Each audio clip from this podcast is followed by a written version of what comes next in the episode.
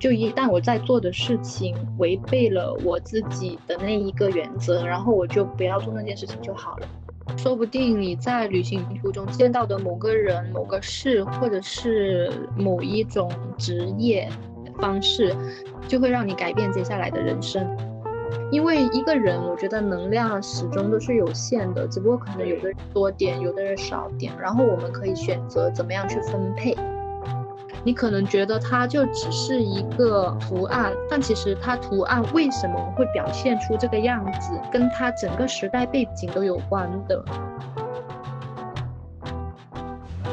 Hello，大家好，欢迎来到本期树上树下的播客节目，我是主播君成。今年秋招季又开始了，一方面我们知道这几年的找工作都非常的不容易。但另一方面，我们也在社交媒体上会经常看到很多打工人对上班的抱怨和不满，很想结束这样的生活。于是我们发现，工作也成了一座围城。没有找到工作的人希望能够拥有一份稳定的工作，而拥有稳定工作的人又想跳出这个轨道去看一看自己更广阔的人生。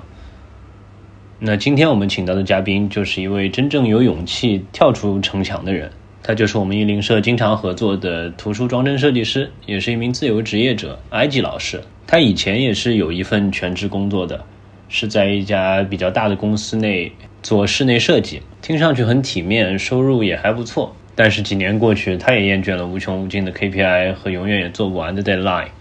所以他决定跳出这个生活，结束这一切，找回原本的自己。现在的他是一名自由设计师，虽然依然有工作。但现在的工作内容符合他的兴趣，他也终于可以自己支配自己的时间和生活。那今天我们就和埃及老师一起聊一聊他的工作和选择，希望能够给在围城边缘探头探脑的年轻人们一点参考。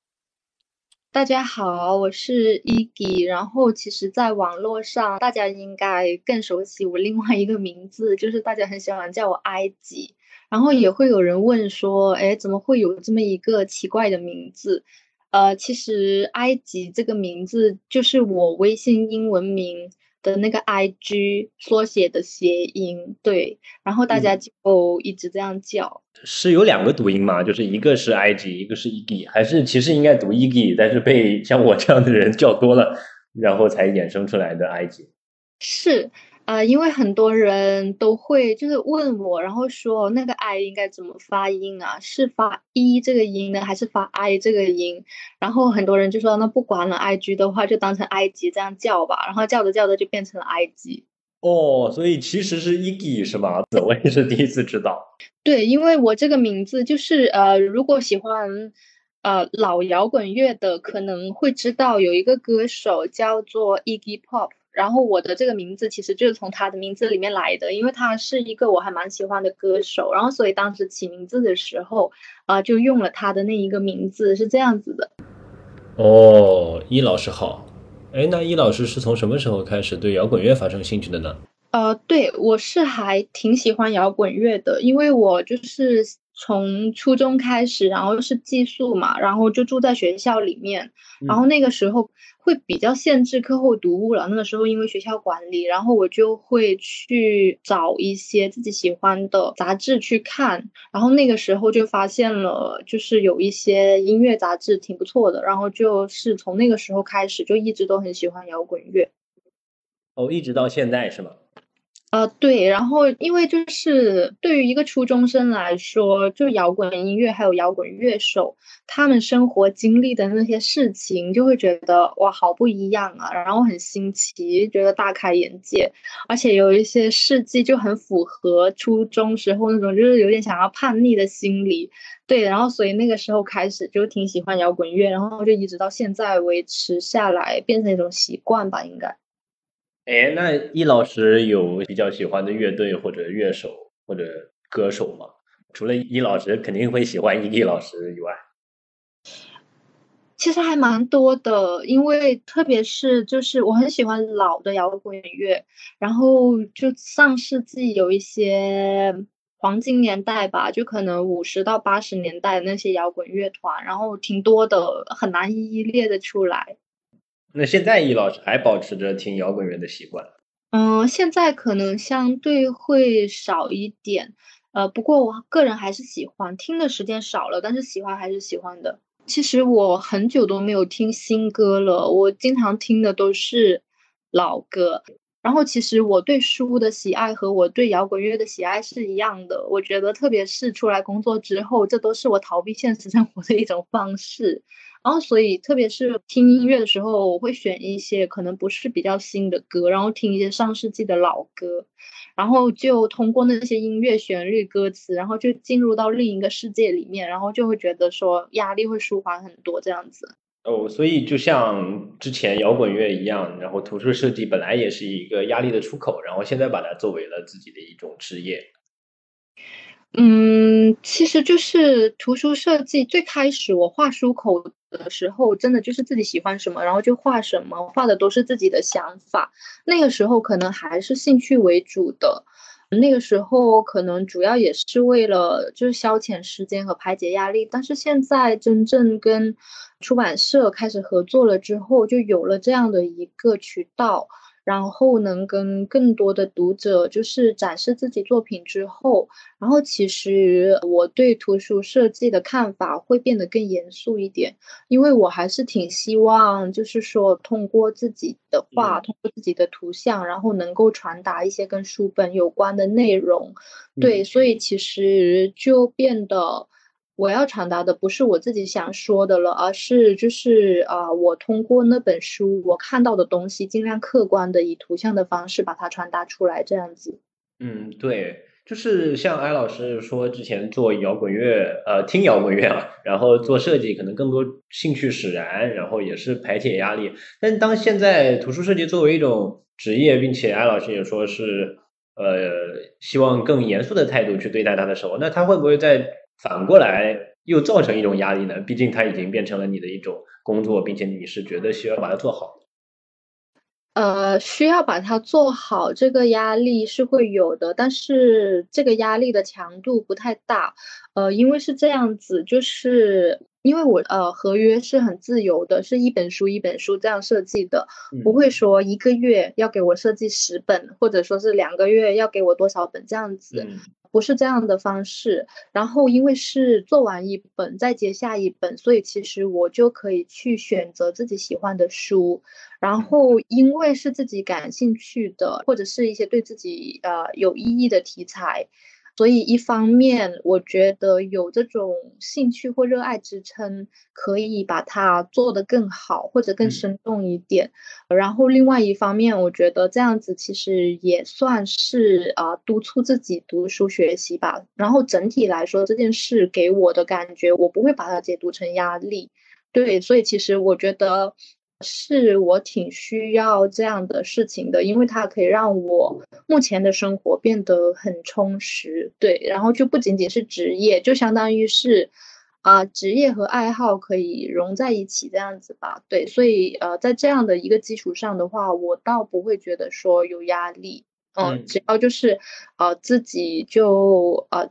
尽力去解读了，去把它画好就可以了。那当然，因为。做的书多了，然后画的画多了，呃，表现形式也会比较丰富嘛。最开始的时候，我其实还是会比较介意的，就是呃，一本新书做好了之后，我自己觉得我好像已经有认真的去做了，然后也会就是因为因为每个人的审美和理解都是不一样的，嗯，然后也会听到一些声音说啊，你就自己说自己努力了。做了，然后还是这样吗？但是我觉得好丑啊，就是会有一些声音这样说。最开始的时候我会介意，而且最开始的时候就会这种声音会变成一种负担。但是后来就是书做的多了，然后各种各样的声音都听到了，我反而觉得有一千种、一万种意见都是常态。对，这很正常的，就有人喜欢，就会有人不喜欢。呃，然后。就反正呃，图书设计这件事情坚持做下来，做到现在快两年了吧，不到两年，快两年了。然后就反而觉得，对最开始的那种压力会有消失。嗯，那艾老师就说到，他以兴趣作为爱好，其实是消解压力的一种原因吧。但是我们也平常会听到一些说法，就是不要把自己的爱好当做职业，就是艾老师在这方面为什么可以把心态调整的比较好呢？呃，我觉得是因为最开始的时候，我从来都没有想过这件事情会变成职业。对，包括我现在对于做这件事情的那个态度也是的。其实我不确定我会就是做这个工作做多久，或者说我也不确定有这个工作机会，未来还能做多久。就没有想这么多，就在这件事情上面得失心没有这么重吧。就我对这一个职业没有什么规划，对，因为我觉得本身自己是挺喜欢读书，也挺喜欢画画的，嗯，然后在能够选择自己喜欢书的基础上面，继续去阅读，然后继续去画画，然后只要把每一本能够争取到。给自己做的书，把它做好，其实就可以了啊。然后因为没有什么规划，然后就没有什么得失心，所以就不会太有压力，不会太在意这样子。哦，可不可以还是理解为就是没有太多像 KPI 这种指标性的压力？哎，对，没有 KPI，对，对。然后可能是跟上一份职业形成的反差吧。然后上一份职业的。工作强度很大，因为工作强度很大，所以工作压力就很大。然后我辞职的时候，我就想说，自己的人生需要调整一下方向，就是我希望可以更弹性的去生活。呃，如果一个职业不能够满足我的生活方式和生活需求的话，那我就要放弃我的职业，因为是呃，职业作为一部分组成了我的生活。然后我的生活并不等于职业，是这样子的，就是我个人生活的质量一定是排在最前面的，对。然后这一点就当年辞职的时候想的比较清楚，然后所以对后来的各种规划都挺好的，就没有什么压力了。就一旦我在做的事情违背了我自己的那一个原则，然后我就不要做那件事情就好了，这样子。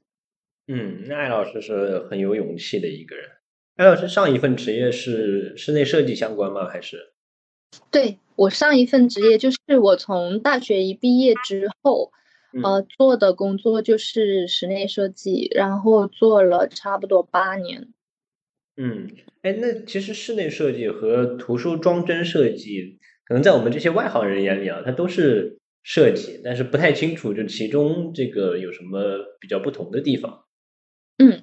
呃，是这样子的，因为室内设计它其实本身包括了很多方面，有很多人一听到室内设计的时候，可能首先想到的就是，哎呀，那是不是指平面绘图啊，画施工图，或者说，呃，那是不是指就是去现场监督装修进度什么？这属于室内设计里面的其中的一些环节，但它不是室内设计的全部。我当时在岗的时候做的室内设计，我主要做的是，呃，帮，因为我们公司接的都是那种定制的客户，就是客户你有什么需求告诉我们，我们就一对一的帮你去设计你的全屋这样子。嗯，对。然后，所以当时我做的其实本来就是一个概念性装饰性的设计，然后呃，所以就是在。我当时的岗位上面就要处理很多，就是关于颜色搭配呀，然后纹样设计呀，还有材料搭配、材料工艺怎么实施的一些东西，这样子。呃，我觉得这些东西其实跟图书设计是很像的。嗯。因为就如果我把书当成一个甲方的话，其实书里面的文字它就是甲方的要求。它和甲方的要求一样，都是可以把它转变成一些装饰性的东西的，原理是一样的。嗯，然后再加上就是呃，基础的技能上面有一些交集，因为好像室内设计其实对艺术文化内容的理解它是有一定要求的。嗯，因为客户说到一个风格或者说到我要某种纹样的时候，你要能够去把握住。图书也是的。然后包括就是处理一些，就是你画图嘛，画图肯定涉及到软件，就是一些平面的设计软件、制作软件，都是类似的。对，嗯，哎，那这个室内设计，那可能在我们看来是比较大的工程啊。像图书装帧设计，我们知道一般就是给哪位设计师就给哪位设计师了。那像室内设计这个也是，比如说一位室内设计师去承包整个的项目，还是会有这种比较协同的流程。嗯，这个其实每一个公司的定位不一样的，而且每一个公司它可能在公司不同发展阶段，然后呃。就是分配给设计师的任务也不一样，像我在我之前的东家，然后做了差不多八年嘛，呃，其实这八年里面我也经历过，就是负责其中的一些环节，然后到整案，就是去跟客户谈概念，然后出方案，然后画图纸、买材料、落地施工、现场监工，然后到最后摆场，整个流程自己做下来都有的，呃。对，呃，这个其实是跟公司给你的规划和任务有关的，对，而且公司它自己的规划也会随着公司自己的发展产生一个变化，是这样子的。嗯，那如果就是光看这个工作的内容本身，艾老师会觉得，呃，室内设计也是很有趣的吗？还是说，就是从这两种工作的内容本身就会觉得，还是图书装帧更有意思一点？呃，室内设计很有趣，室内设计非常的有趣，而且室内设计因为要接触到不同的人，然后要飞到不同的项目地点，去不同城市，甚至去不同的国家，然后你可以看到，就是你可以通过人，然后通过地理位置的变化，然后去短期内接触到完全不同的生活。对，所以其实室内设计是。特别特别有趣的，但是这个工作它的工作压力和强度也很大。它最主要的那个压力的强度就是来源于它的对象是人，就甲方甲方爸爸对，然后人和人之间的沟通，然后特别是一个大的项目、大的工程，涉及到很多的环节、很多的工种，然后你要去跟不同的环节不停的进行沟通，呃，会比较累。因为会消耗掉你留给自己内心的那一部分时间，我个人是这样觉得的。哦，明白。因为我个人啊，包括可能我的一些朋友也觉得，就室内设计是很有意思的事情，包括自己搞装修，但是搞完装修又会觉得很累啊。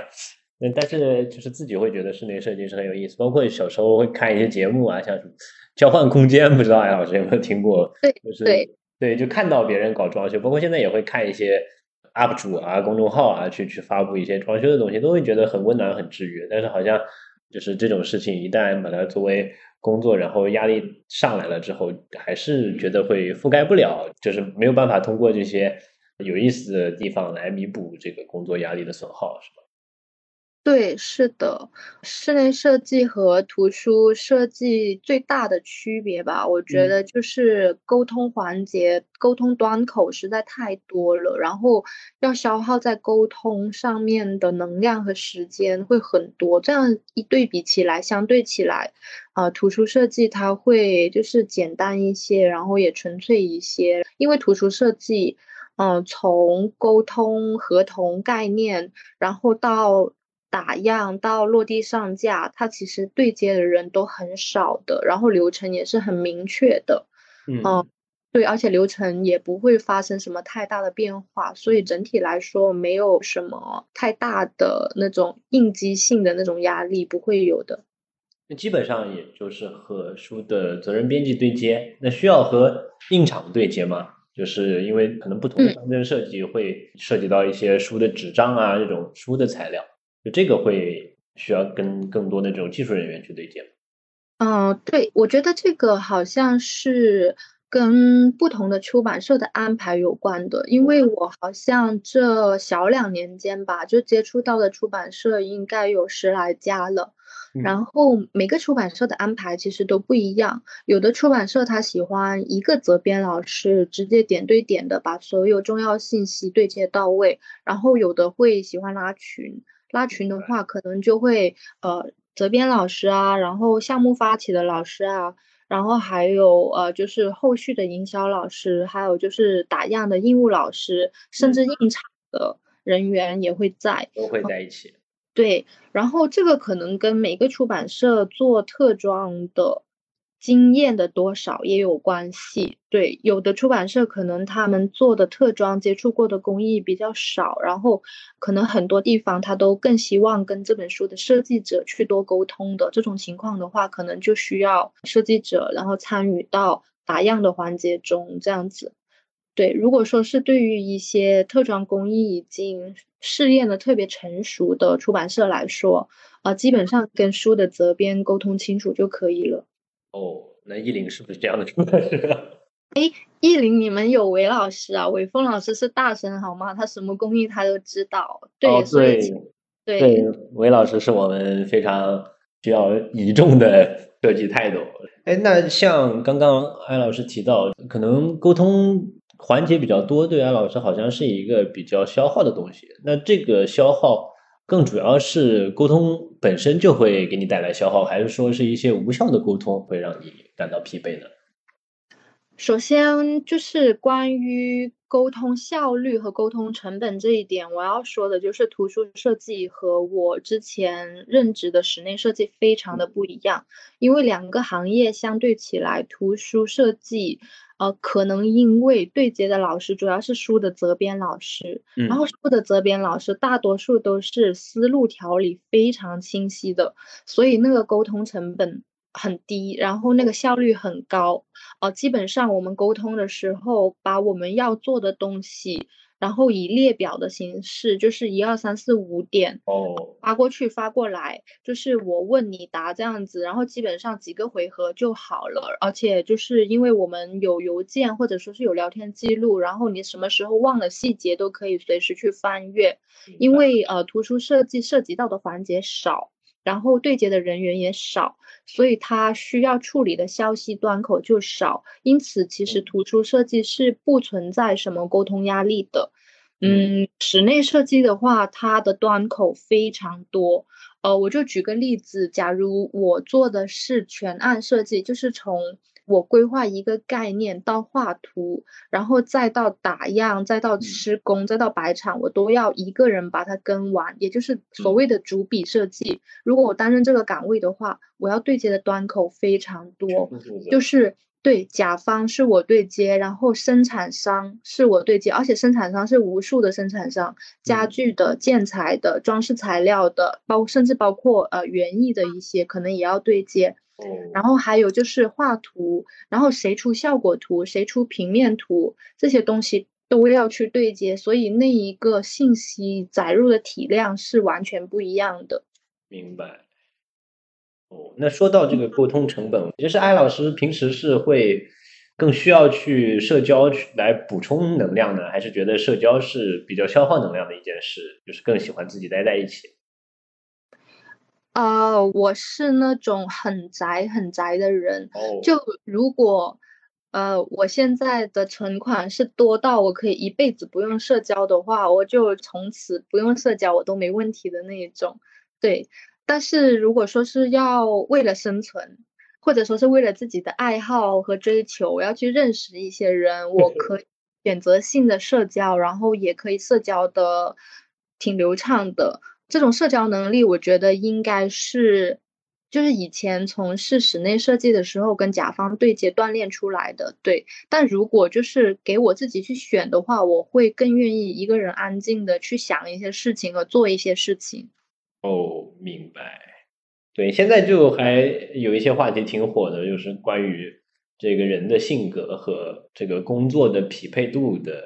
这个话题，就有很多人说，现在很多的。呃，高薪工作或者说是有前景的工作，其实都是需要这种需非常能够承受压力，并且要要热爱沟通，或者说是愿意去社交，然后也不会对自己造成太多的负面内耗的人，就需要这样的性格。那如果像就是我说的 I 人啊，或者是内向一些的人，或者是更需要自己更喜欢自己一个人待着的人，可能他们在目前这种。社会状态下，他们面临机会就会比较少。不知道艾老师有没有这样的感觉？我自己曾经就是这类人，就是觉得呃，社交给自己带来的压力很大，特别是当我在社交过程中，如果我接收到了一些负面的信息，打击到我了，然后我可能自己需要消耗的时间会更久。曾经是这样的，但是后来的话，呃，就自己想办法调整嘛。然后我我觉得是有办法可以调整的，就是你可以变成一个选择性社交的人。你知道你自己不喜欢社交，但是你可以去控制你要去社交的场合，然后切断一些无效社交，然后切断一些就是负能量来源，把自己的能力用在就是用在最主要的地方。如果你是需要用你最好的心态和能力去处理工作。呃，去追求自己的职业的话，然后就去处理工作；如果是为了就是去处理家庭的话，就处理家庭这样子。因为一个人，我觉得能量始终都是有限的，只不过可能有的人多点，有的人少点，然后我们可以选择怎么样去分配。对对对。那艾老师觉得，这个现在自己从事的这个图书设计的职业，是还是可以给你？一个比较平衡的这种生活方式吗？对，是可以，因为就是呃，如果时间完全自由了，然后有时候反而脑子里可能也会比较乱，就会觉得说我可能今天想做这这个，明天想做那个。但是如果说有一个这种以兴趣爱好为支撑的职业，这样子的话。自己每天的生活其实会更有条理一些，我觉得。哎，那艾老师之所以就是最终跨到了这个图书设计这一块，或者说决定辞职，并且试试看以别的东西来作为自己的职业，那有没有什么契机是使艾老师去下的这个决心？啊，有。我觉得这分成两个阶段吧。第一个阶段就是我从之前的公司离职。然后从之前那个公司离职，呃，就是因为那个时候工作了，在同一个岗位上面工作了差不多八年，然后内心已经比较疲惫了，因为就是觉得自己在那一个时间段可以上升的空间已经比较小了，所以对于去处理重复的事情会比较的疲惫。然后那个时候我就会觉得说，呃，我是不是应该考虑就是换一个活法？然后在那个时候，我认识了一个很重要的朋友，觉得他出现在我人生的那个时候，就真的是给了我人生一个转折点，因为呃，他有高的学历，然后有很好的工作，而且他家里也是那种就是高知的家庭。但是他就是天生不羁爱自由，然后想要放弃一切，然后去环游世界。他家里其实也很不理解的，所以其实他在跟他的上司也好，然后还有家人也好沟通的过程中，都受到了挺大的阻力。当然最后他这样做了，然后做了之后，他觉得说趁自己年轻的时候做一回，然后他一点都不后悔。反正他传达给我的意思就是说自己是有能力在的。然后职业没有了，还可以再找，但是你不试一下活法，你不知道什么样的生活才是最适合自己的。呃，他说有一件事情很可怕，就是一模一样的生活模式过到老，然后这辈子就结束了。然后其实这番话给我的触动很大，然后我听完这番话之后，我就辞职了，光速 辞职，然后。辞职了之后，对，然后我就跟他一起去了意大利，因为是我和他都很喜欢的一个地方。然后我们出去玩了一段时间，对，然后就尝试了一下在不一样的地方尝试了一下不一样的生活，然后也跳出了原来的社交圈子，去认识了不一样的人。嗯，在这个路上又。看到了更多的人和更多的活法，然后会发现说啊，真的就时代不一样了，不是爷爷奶奶和爸爸妈妈的那个时代了。其实你有很多种多样的方式可以让自己很有质量的去生活，然后就不想回去上班了。哎，那安老师在意大利度过了多长的时间？我去意大利其实去了几次，然后。对，这其实也是挺有反差的一点，因为我去意大利去了几次，但是我之前都是去工作的，就虽然你飞了这么久的时间去，但是可以活动的半径，可以接触到的人很少。啊，只有当自己的时间自由了，然后知道自己想要看什么的时候，才可以去看到很多想看的东西。这样子，对。嗯，那你和那位前辈是在那里逗留了一段时间吗？呃，对，大概那一个行程我们去了一个月左右吧。然后在对，主要是在那个翁布里亚，然然后托斯卡纳、马尔凯这几个大区去看了关于文艺复兴的一些东西。对，然后我们是带着一个我们都比较有兴趣的主题去旅行的，嗯，然后那一趟下来就觉得，就整个人的状态都不一样了。哎，那那一趟就是艾老师和前辈都没有带有什么工作的性质去啊？那那段时间也没有做什么其他的工作，对吧？就是纯是一种放松。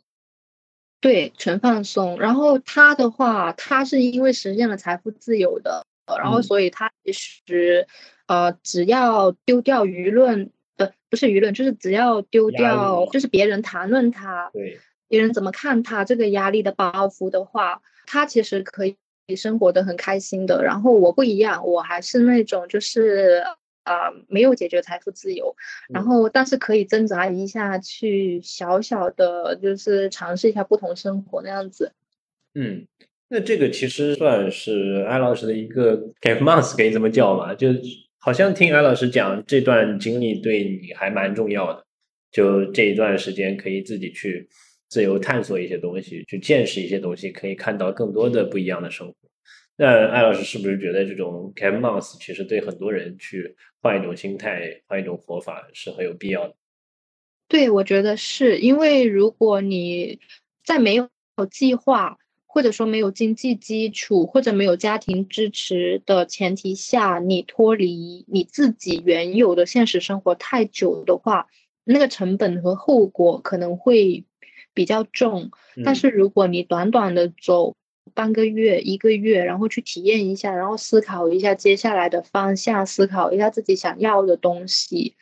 呃，我觉得一个月、几个月这个成本是可以承担的，因为我那个时候，我我其实停了大概有半年，然后意大利是其中一个地方，就因因为意大利是跟那个很重要的前辈一起去的，然后也不是前辈了，他其实跟我年龄差不多，嗯，就是呃，意大利是跟。那个很重要的朋友一起去的，然后其实那段时间我停了大概有半年，但是我觉得是很值得的半年。对，明白。那安老师又提了一个新的提法，就是一一个月或者说以月为单位的这种 gap，其实对很多普通人来说也可以承受。对，然后说不定你在旅行途中见到的某个人、某个事，或者是某一种职业。方式就会让你改变接下来的人生，我觉得是完全有可能的。因为就自自己在旅途中认识的一些人，听他们的人生故事，然后就发现，就只要你敢想，就会有无数的可能。嗯，对，真真的是很美好的这种画面。那艾老师应该对自己现在的生活状态还是比较满意的。对目前状态比较满满意，但是也会有比较担心的地方，因为其实。能够支撑自己进行这样生活的一个前提，就是家里一切都好嘛，就是家里不需要自己去照顾。明白。对，这样子。当然，如果你的家庭是有压力的话，那肯定还是要优先照顾自己家里人的。对，所以我觉得就怀抱感恩的心就好了，能过上这样的生活，能能过一天就感恩一天吧。嗯嗯。那对艾老师来说，目前这份工作给你带来最大的收获是什么？我个人来说，我觉得还是精神上面的收获比较重要，因为在通过设计不同书的过程，其实我自己是会尽量让自己坚持读完书，然后再去做设计，因为没有 KPI 的压力嘛，所以那个时间是允许的。我解读的好不好是一回事，但是我自己会尽量先尽我的能力去浏览一遍内容，然后在这个过程中。除了读书之外，甚至能够认识到作者呀，或者译者老师，或者说在分析记书本、沟通书本的过程中，跟出版社的责编老师，然后有更多的沟通。然后这种人与人之间的沟通，我觉得是很有质量的，因为我们在探讨一些可以让自己精神很愉悦的东西。我不管它能不能带来实际的利益，但是它让我的精神觉得就是很正向，也很饱满。所以我觉得这样子的一些收获，嗯，不是物质能够衡量的。好的，那其实听上去也很美好。嗯，那艾老师其实做这个图书设计，包括之前做室内设计，也是和自己学的专业有所挂钩的。就艾老师本专业也是非常有意思的领域，就是关于两河流域的历史文化和社会习俗。那这个大致会学一些什么样的内容？两河其实不是我熟悉的领域，我自己本身因为我是学艺术的，然后呃从高中开始一直在读美术，我自己本身熟悉的其实是艺术史和一些设计基础理论方面的东西，所以我就辞职放飞之后，我就去跑了那个文艺复兴的路线嘛，对，因为本专业。其实还是呃艺术史、艺术理论的，呃两河我不太熟，两河我也是因为知道要做空中花园的书，然后我才去比较有系统的去了解的。因为因为我自己本身很喜欢历史类的书，然后历史类的书读的有一定量之后，就会觉得发现一个规律，所有的文化都是流通的，嗯。没有哪一种文化是从天而降的，它其实都会在不同的文化、不同的时空里面找到一一点关联性和一些考古证据，呃，然后所以我对于两河这一块的内容很感兴趣，然后就有《空中花园》这本书，然后就借这个机会去了解了一下，对，但是我对两河方面的理解其实不深，很浅，非常浅，对，还没入门。哎，那这个其实又可以说到艾老师，其实做图书设计都是会按自己兴趣来嘛。因为艾老师和意林合作的几本书都是和我们杯杯哦，或者说我们方尖碑这一块的书籍进行合作的。那这些其实也是和历史比较相关的书。我看刚刚艾老师说，好像对这一块比较感兴趣，所以艾老师在进行这种。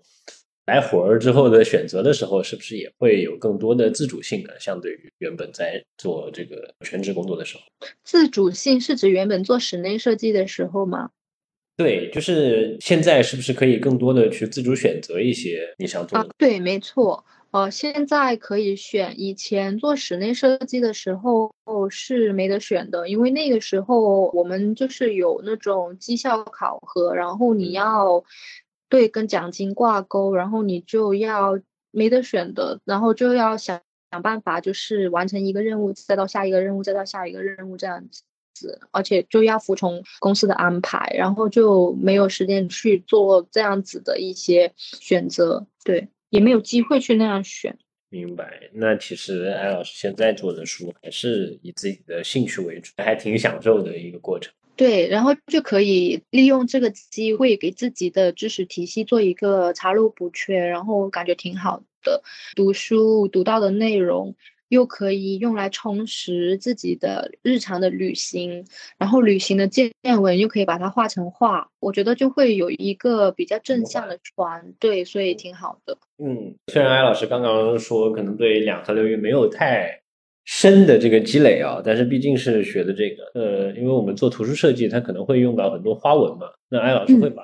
就学的两河流域啊，或者其他的一些地方的这种历史文化习俗，或者他们那里比较传统的一些花纹，用到这个图书设计中。有的，这一次做的那一个底纹用的是一张复原图嘛，但其实，在复原图之上，我加了很多植物的纹样，然后还有一些就是带有两河流域，呃，他们一些习俗象征性，就可以说是就是有宗教象征性的一些纹样吧。对，这些纹样的选择其实都是呃有目的的，因为当年的两河。和现在那一块地方，它的那一个地理面貌是挺不一样的。当年那里叫做新月沃土，然后就夹在那两条河中间嘛，就是那个底格里斯河，嗯，然后还有那个幼发拉底河，呃幼发拉底河对，然后所以它那一块其实水草是相当丰茂的，会有很多可能我们今天都想象不到的生长在那里的一些花纹，然后我就会把那些花纹就提取出来，参考他们的出土的一些文物。嗯，然后进行一个编排这样子吧，然后把它呈现在书上面。哦，嗯，这样的花纹会有什么特征吗？花纹的特征吗？嗯，呃，如果说是特征的话，应该就是说从两河流域出土的文物里面提取了。属于他们自己的东西，就是说我这个东西是有来源的。我这本书讲的是空中花园，然后它在里面主要论证了新亚述王国和新巴比伦王国的一些事情。那么我用到的纹样，主要就是出自于这个时间段和出自于那一个地理区域。然后如果说有什么特征的话，两河流域他们对于纹样的处理方式跟其他时空的处理方式还是不太一样的。呃，可以看。到就是他们的一些纹样，主要都还是对称形式的，而且呃形态做的会比较抽象，在环衬页上面可能看的会比较清晰。环衬页上面有一些高度几何化的一些花纹，包括在呃空中花园这本书那个布面的书籍的位置也有一些白色的小圆花，这些其实都是结合了两河那一边的一些信仰，然后增加了一些意义，进行了一些抽象化处理的花纹。如果我。直接告诉你，那些花代表的可能是他们的一个生殖期道，代表的是太阳生命，然后代表的是莲花的造型，可能。会觉得跟我们今天所看到的莲花，跟我们今天所看到的太阳，和跟我们今天一些能够保佑一个人生育平安的东西不太一样。但这些文化上的差异是还蛮正常的。就是我觉得做呃纹样设计和封面设计最重要的一点，就是要尊重它本身的那一个来源，这样子就好了。嗯。哦，原来这些设计和花纹都有这么这么丰富的这种背景故事在里面。那如果艾老师像。做出这种其实是会有一些深意的东西在里面的时候，会期待读者去发现它们，或者期待读者去理解。其实这不算是有深意的东西，我是这样理解的。你怎么判断？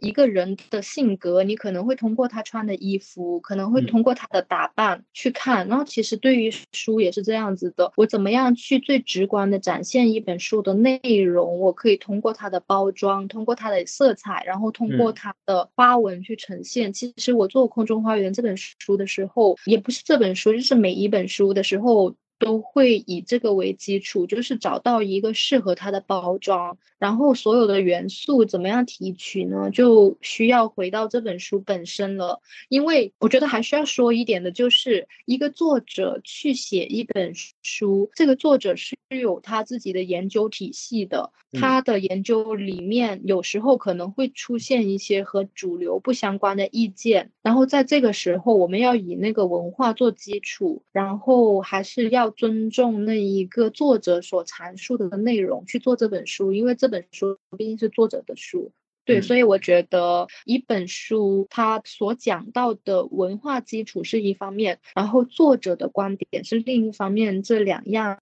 其实都挺重要的。这些东西也可以直接转化成一些相关的图像。呈现在书上面对，嗯哦，包括我也看艾老师给译林社做的一些这种图书装帧设计用到的这些花纹，这种花纹都是有这种规律的。那艾老师在选择这些纹样的时候会有什么标准吗？我们在一本书上面可以最直接看到的东西就是它的图像，呃，或者说是纹样以及它的色彩。然后呢，所有的图像就是君臣老师刚才呃说到的那一个规律。所谓的规律，其实就是指它的构图方式，也就是说一个纹样它单个的元素以什么样的结构进行组合。它的那一个组合的方式，其实就像一条公式一样。然后不同的文化、不同的风格，或者说是同一个文化在不同的朝代，因为加入了一些统治者的思想，它这个构图的方式是会变化的。所以我觉得纹样其实很有趣。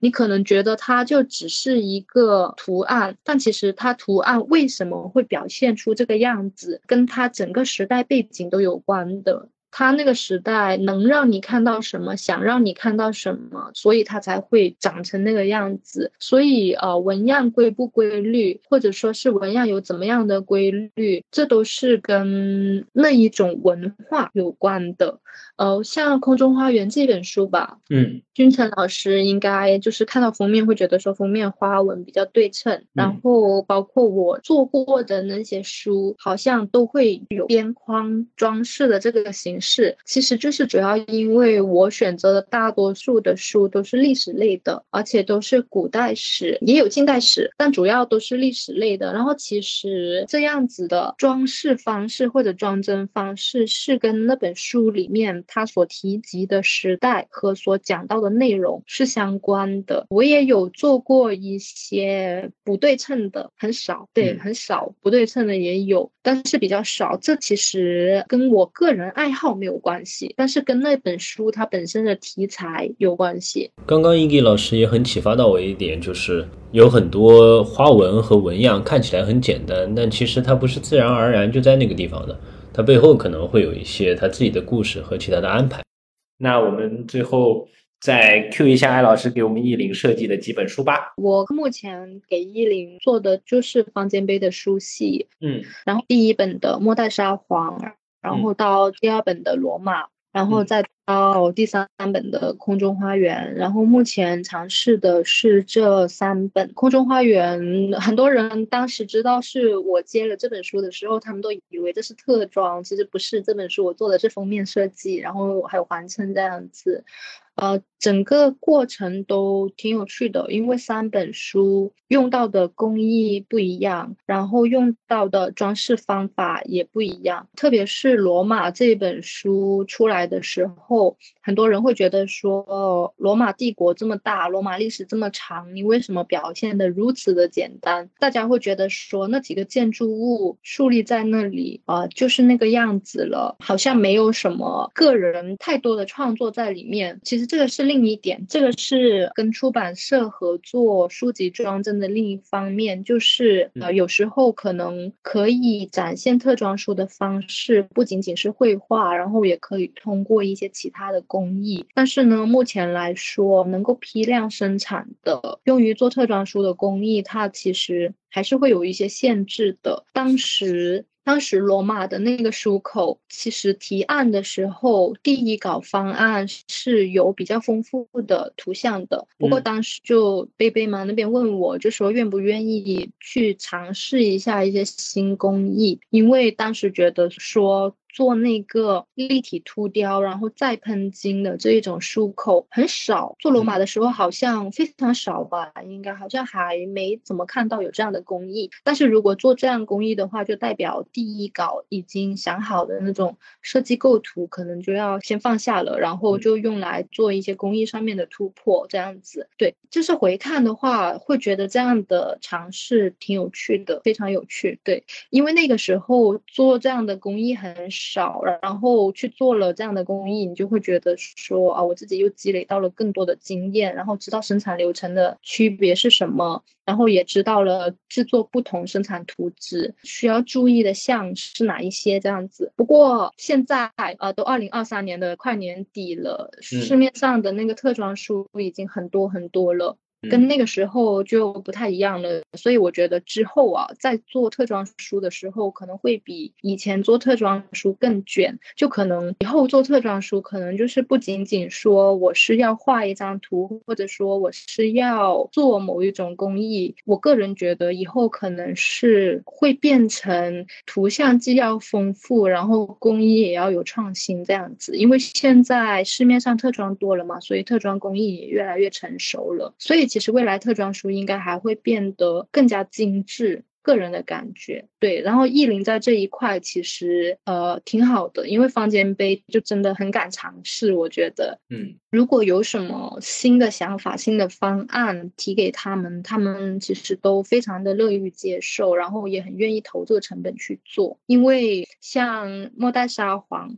它的图案不是简单的彩印，是彩印了黑色的底之后。然后再用金色印一遍，然后再用银色印一遍，所以它其实金银是用套版的工艺去印的。呃，对，就不仅仅因为它要分层分版去印，对。然后像罗马的话，要画好图之后先雕刻，雕刻完了之后再喷金。然后其实流程要走好几趟，不是说过一次流水线就可以的。再到空中花园，然后有就尝试了做这种布面的，就做布面书。嘛，虽然布面书可能市面上也有，但是对我和方建贝来说是第一次尝试，也是我自己就是亲自去感受，然后体验这种材质和这种流程工艺。对，所以我觉得每一本书的印象都挺深刻的。对对，听上去安老师在跟艺林合作的过程中，每本书都会有一些新的尝试、新的探索。是，就因为像如果出版社他说你愿不愿意每本书都做一些新尝试，就不要。用重复的工艺，这样子的话挺好的，就是会让设计者，然后就一直保持着一种的兴致勃勃的感觉，什么东西都要去试一试，这样所以我觉得这个挺好的。这这对于设计者，就是对于打工人来说，是一个很难得的事情，因为这样子就代表你在做自己工作的时候，你还有可以上升开拓的位置空间，所以我觉得这一点是特别好的。所以我觉得很喜欢跟这一类型的出版社合作，对，这样子很有意义。是的，是的，其实出版社也很希望去做这些新的尝试，因为现在技术在发展，读者的要求也越来越高了嘛。那出版社也希望从本体的书的角度去给读者带来一些新的体验。前段时间，意林推出了和伊吉老师合作的新书《空中花园》，伊吉老师要不要分享一下关于这本书比较特别的设计思路？就是呃，说到《空中花园》这一本书的封面设计的时候。其实这一本书的纹样运用的还是比较丰富的，因为就是首先我就是很希望这一本书的封面呈现出的是那一种生机勃勃的感觉，因为这种生机勃勃的感觉就是当年新亚述王国和新巴比伦王国他们存在时候那时候的人们看到的样子，跟我们。现在去伊拉克旅游，然后看到的那种黄土啊、寸草不生的那种样子是截然不同的。因为这个地方在历史上面被称为新月沃土，然后它的水草其实是很丰茂的，然后土地资源很好，所以它其实有很多很丰富的植被，就让当时的那些人他们在做一些当年的装饰的时候，会参考到很多植物的造型。那所以这一次我也有把那些造型梳理出来，然后运用到封面，然后还有运用到环衬的那个装饰边框上面。呃，环衬画其实是那个很出名的亚述考古学家莱雅德的手稿，然后封面呢用了底部建筑不是那个尼姆鲁德这一个城市的复原图，复原图上面我做的那一层纹样全部都是亚述考古里面。出土的文物提取的纹样，可以看到一些扇形的，或者说是看到一些水滴形的纹样。那些纹样是像埃及的紫砂草，还有就是莲花，以及那边很多的棕榈树组成的。然后包括在那一个尼姆鲁的建筑物上面，有个隐隐约约的淡淡的白色的花纹，看起来像一棵开满花的树一样。嗯，那个其实是跟两河流域当时的宗教信仰有关的。他们觉得这是一个神圣的生命树，然后可以保佑他们在生育方面就是有生命力啊，生生不息啊这样子。那个花纹其实蛮有意思的，就是我们在今天所有的植物里面都看不到那样子的东西。但是它在当时两河的花纹里面出现的频率很高，而且和宗教是有关的。然后考古的时候，他们觉得说，呃，这是一种结合体，可能它主要的形态结构从当年可能生长在两河流域的百合花，然后和为两河那一边提供了重要的经济啊，然后和食物的那种作物，就是棕榈树，然后等等进行了一个结合，可能还会有一些，呃。葡萄这样子的重要的农作物的结合，然后汇集成了一个抽象的图案，所以这个抽象的图案它其实是一个综合体。对，也就是说，其实当年的像新亚述啊、新巴比伦啊，或者说两河流域的那一些纹样，当时的人他们在处理这些图像的时候，很擅长就是发挥想象力，然后把他们想要的生活的愿景也好，或者是宗教的诉求也好，都体现在图案里面。